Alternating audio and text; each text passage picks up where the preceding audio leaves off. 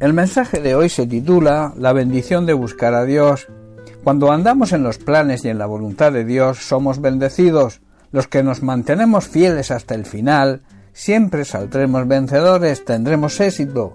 Por el contrario, fracasaremos. En el Salmo 119, el salmista nos dice lo siguiente a partir del verso 1. Bienaventurados los perfectos de camino, los que andan en la ley del Señor. Bienaventurados los que guardan sus testimonios y con todo el corazón le buscan, pues no hacen iniquidad los que andan en sus caminos. Hermanos felices, dichosos y bendecidos son las personas íntegras, los que siguen las enseñanzas del Señor. También son felices y dichosos y bendecidos los que obedecen sus leyes y le buscan con todo el corazón. Felices y dichosos y bendecidos son también los que no negocian con el mal y andan solo en los caminos del Señor. La palabra buscar significa hacer lo necesario para conseguir algo, buscar los medios para lograr un propósito. También significa hacer lo necesario y de la manera correcta para que ocurra algo y además sea beneficioso para nosotros. Todos los seres humanos, también los cristianos, tenemos metas, deseos y objetivos que queremos cumplir, y aunque aparentemente no sean malos, nosotros como creyentes debemos ver y analizar nuestras prioridades para ver realmente si son del agrado de Dios.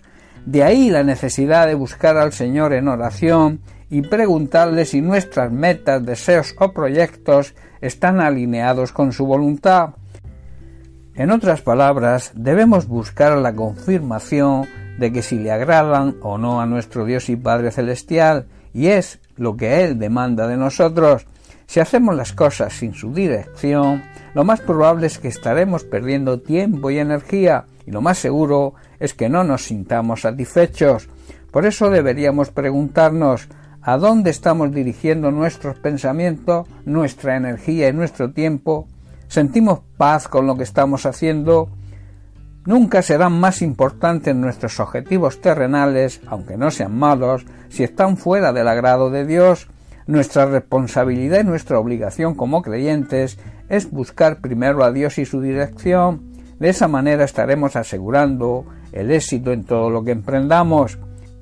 Seguir nuestra propia iniciativa basada en nuestra sabiduría humana, nunca se podrá comparar con el valor de una vida dedicada al Señor, siguiendo y actuando en la sabiduría divina que Él nos ofrece.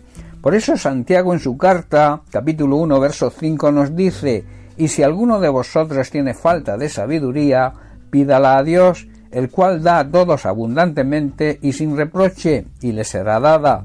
Hermanos, si alguno de nosotros no tiene la sabiduría necesaria, debemos pedirle a Dios, Él nos la da a todos en abundancia sin echarnos nada en cara.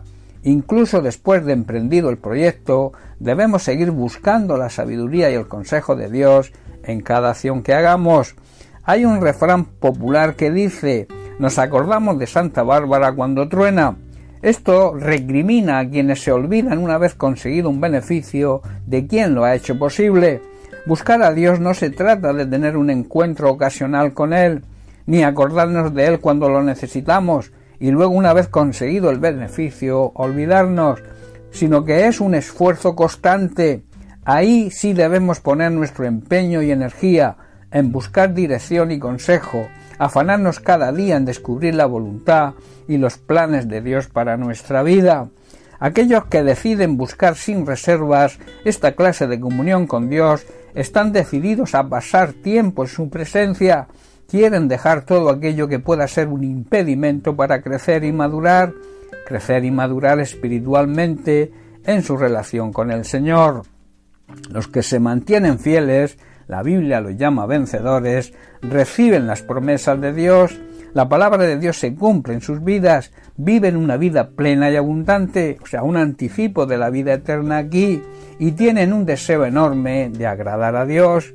En Malaquías capítulo 1 versículo 9 vemos a Malaquías reprendiendo a los religiosos de su tiempo por su mal comportamiento. No hacían las cosas bien. Esto es de aplicación hoy para nosotros y dice lo siguiente, ahora pues orad por el favor de Dios para que tenga piedad de nosotros, Pero ¿cómo podéis agradarle si hacéis estas cosas? dice el Señor de los ejércitos. Hermanos, la vida cristiana debe ser una búsqueda constante y perseverante de Dios y de su voluntad. Si nos mantenemos alejados, si no buscamos su dirección, nos perderemos las grandes bendiciones que Dios tiene para nosotros cuando nos sometemos a su autoridad y nos dejamos guiar por su Santo Espíritu. Debemos desear desde lo más profundo de nuestro ser buscar a Dios, buscar su ayuda y su consejo cada día, andar en su voluntad, seguir las enseñanzas bíblicas y así hacernos acreedores a sus bendiciones. Bien, pues hasta aquí el mensaje de hoy. Que Dios te bendiga. Un abrazo.